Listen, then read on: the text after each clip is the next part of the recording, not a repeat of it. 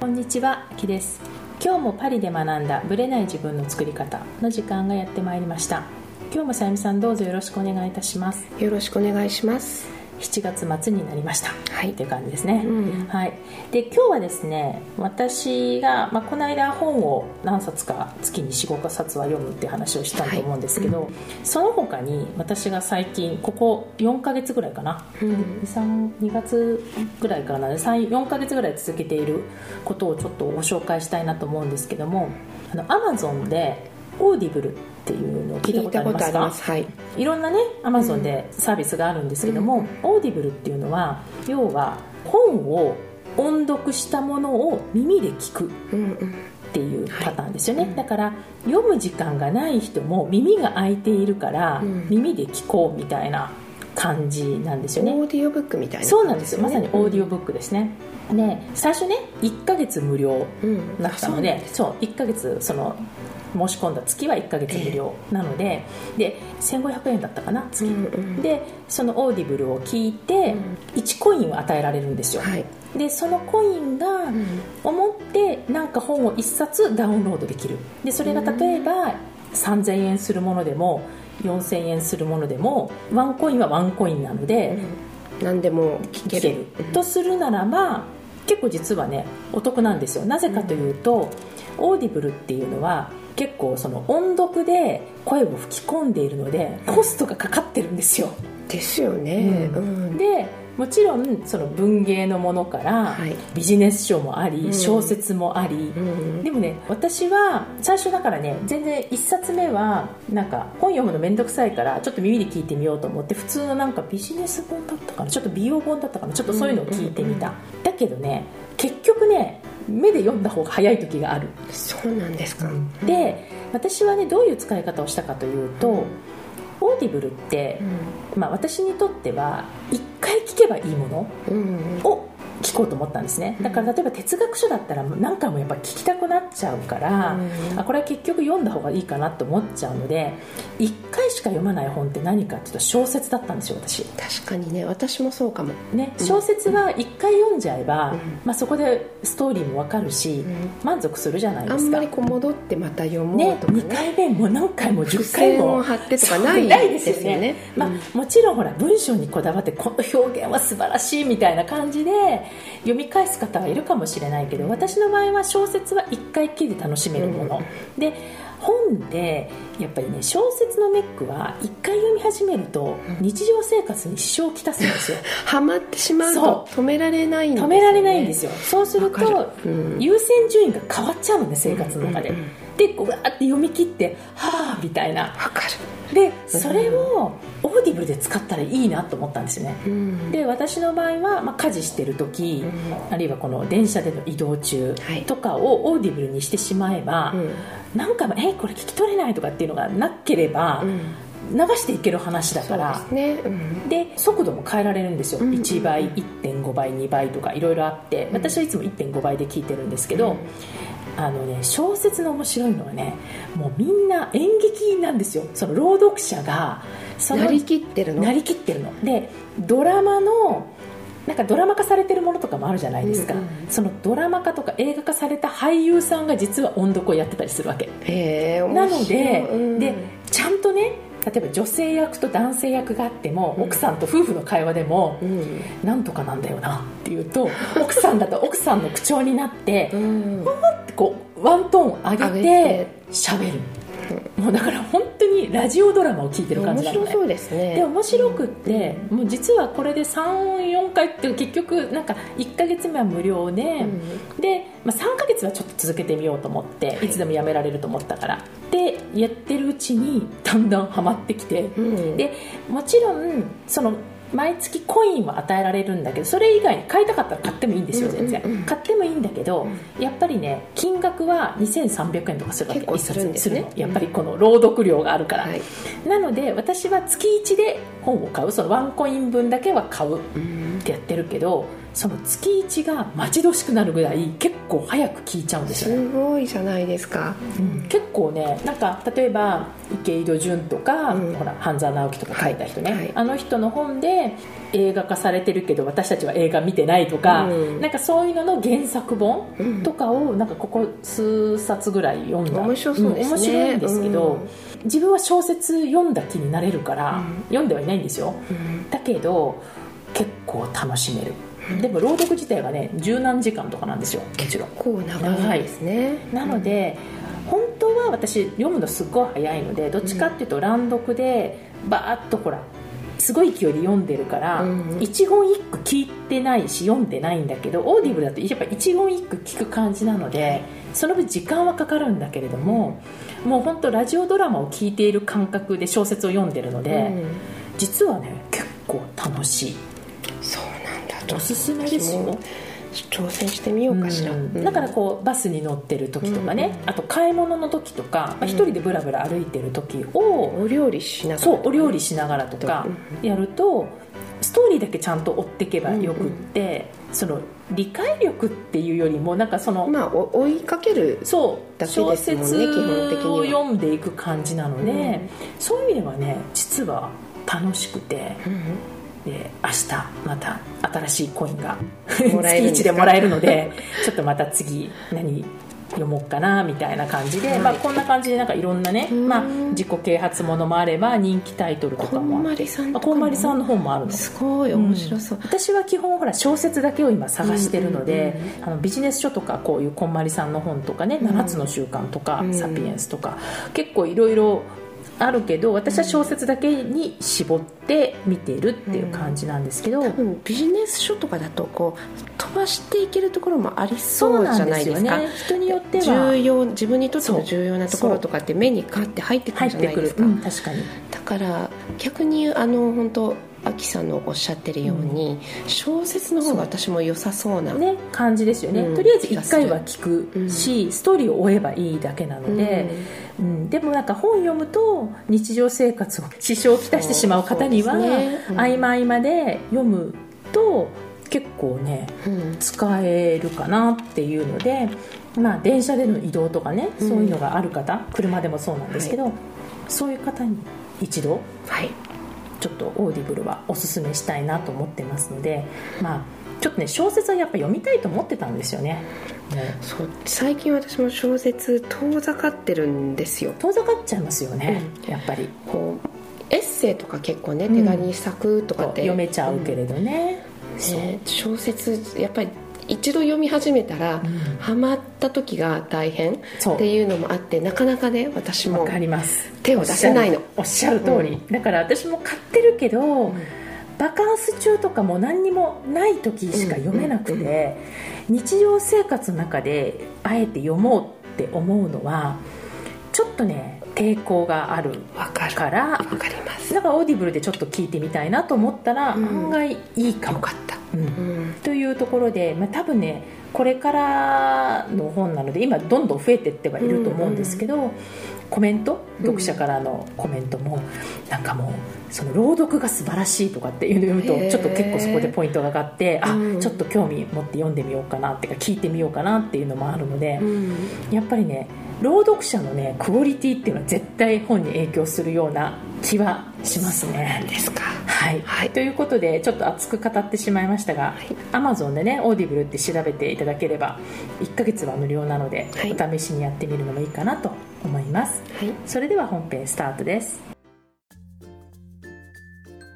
はい本編です。今回はですね今私がいくつか講座をやってるんですけどもその中で、まあ、自分を整える時に大切なのは、まあ、まずアウトプットだということをいつも話していてでアウトプットのことをじゃあなんでアウトプット大切なのかなっていうところをちょっと話をしたいなと思っています。で、まあ、アウトプットってどういうことかっていうと、まあ、要は出力なので喋、はい、ったり書いたりすることなんだけども、うん、みんな今の人たちは頭で考えすぎていて、うん、頭の中でごちゃごちゃになってでいざ喋ってもらうと何も出てこないっていうパターンが多いんですね、だから自分が何考えてるかが実は分かってなかったりする？考えすぎて。過ぎちゃってるんです。それくらい、うん、だからどういう気持ちなのとかどういうことなのって聞いてみると、うん、もうぐっちゃぐちゃになっちゃってるわけですよ、うん、でそこをこう一歩ずつこう引き出さなきゃいけないっていうところで、まあ、そのアウトプットをねの大切さをちょっと私はずっとずっとしつこく言ってるんですけど、はい、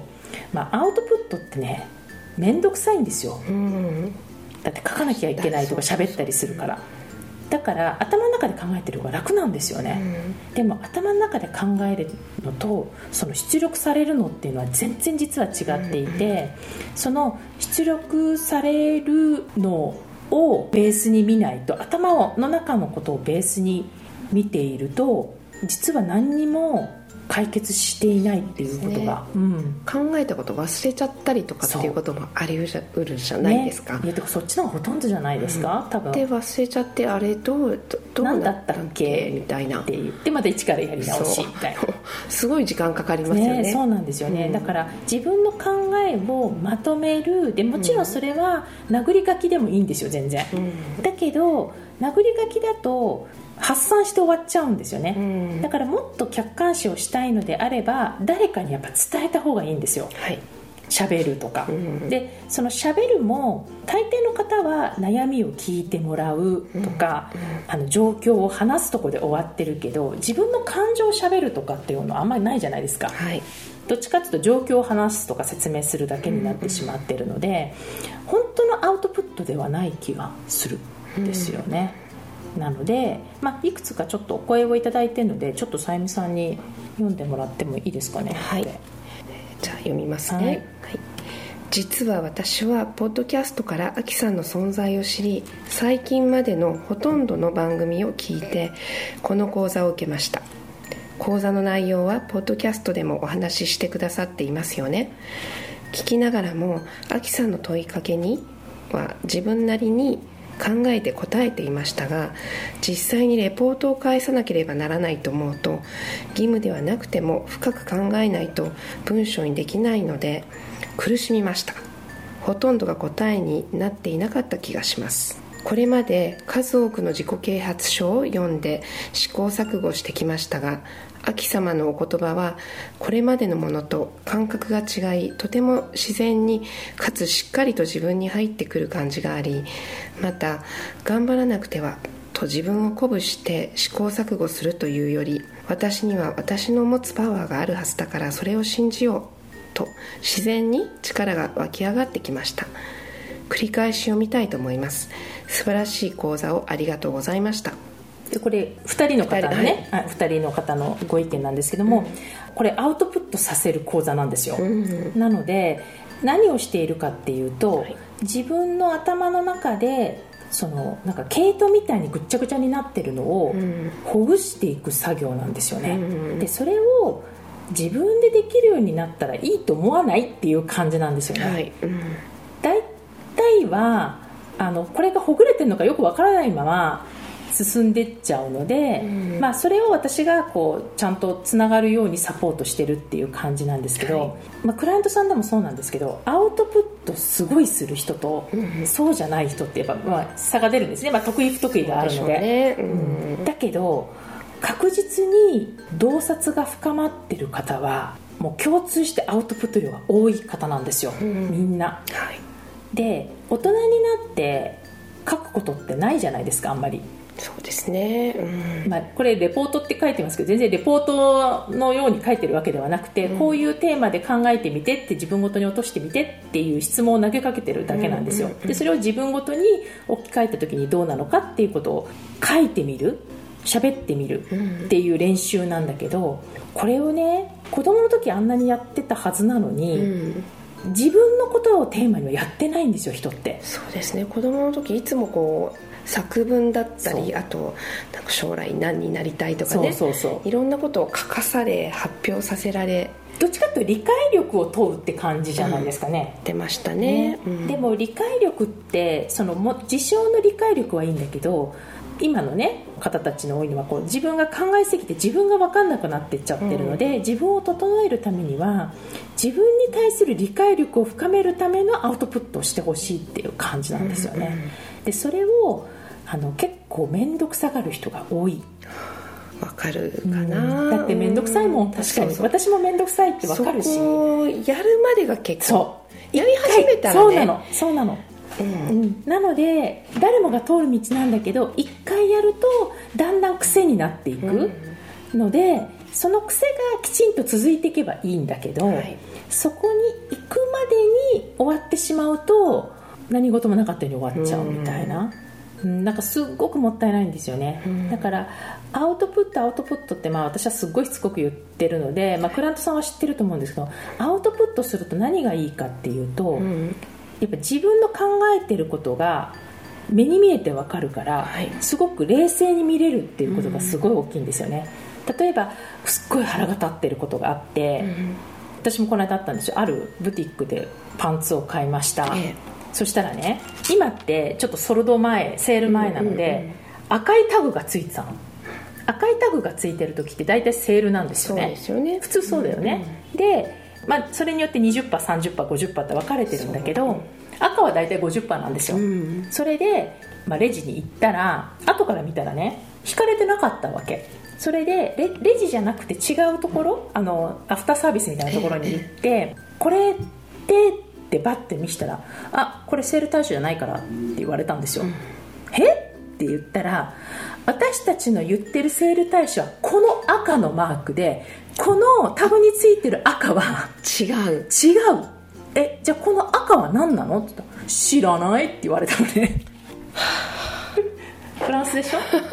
フランスでしょ？日本ではありえないでしょ？対応ですね。えじゃあ何のためのこの、うん、でシールなじゃあそれのシールは一体何なのかってそのねで赤に何にも書いてないわけ、うん、別にそこに裏に例えば値段が書いてあったら赤色のタグだったんだなって分かるけど、はい、あの普通の値段のタグのプラス赤がついてたのね、うん、普通ソルドだ、まあ、セールだと思うじゃないですか。よね。そしたら何事もなく私たちの赤いタグはこれだからあれじゃないのはあのセール対象にならない。じゃあこの赤いタグは知らない。いやあなたお店の人でしょみたいな。そうあの責任者呼んでこいみたいな感じで、ね、その人責任者なの？実は そうなの。責任者でも分かってないあなたどういう部下を使ってるんですか？そういう感じなんですよ。でその時に私の感情がぐわっときたわけ、うん、でその時に私はムカムカするからでこのムカムカをずっと持ってたらしょうがないんで、やっぱアウトプットするわけですよパパッと、でそうするとあ私っていうのはこういうことでこういう不条理なことにあ腹が立つんだなとか、意味がないことをするその理由とあとその言い逃れすることに腹が立つんだなとか、そういうのを冷静に見るのは、はい、頭の中だけじゃ分かんないんですよぐるぐるしちゃって。書くとか喋るとか、はい、でそれをやるとものの5分で落ち着くのね。だから後に残さない、うん、でも後からなんであの人あんなこと言ったのかなとか。でその時に彼女が言ったのは、うん、どうする？やめる？って聞いたの。だから返金してくれるんですか？そう。だからもうかい、まあ、あなたがそのセールに不満を持つセールだと思って買ってセールじゃなかったから不満を持ってるんだとしたら、返金する？って言ったわけ。でそこも私も問われて、なんか悔しいからもう返金してもらおうかとも思ったんだけど、私はやっぱりその商品が欲しいから買ったんであって、はい、返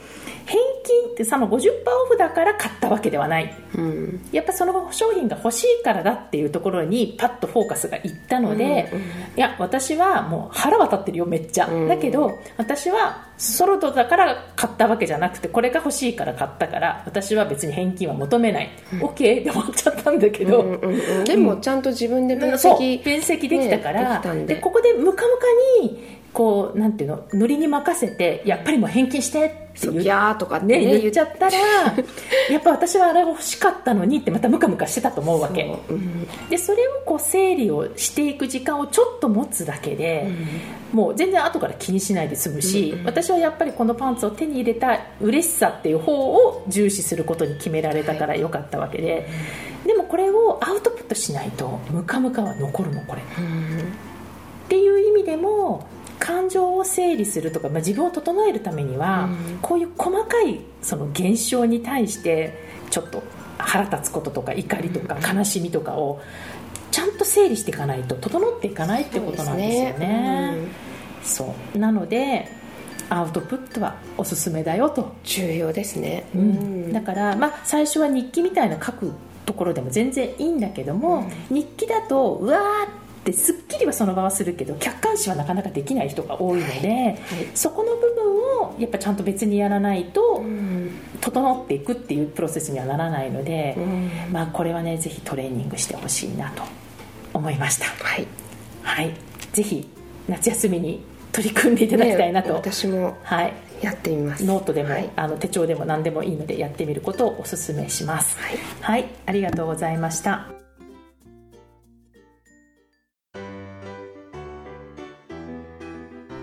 この番組は毎週金曜日をめどにお届けしています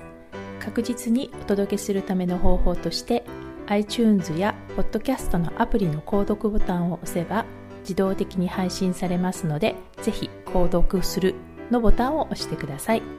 また、皆様からの質問や感想をお待ちしています。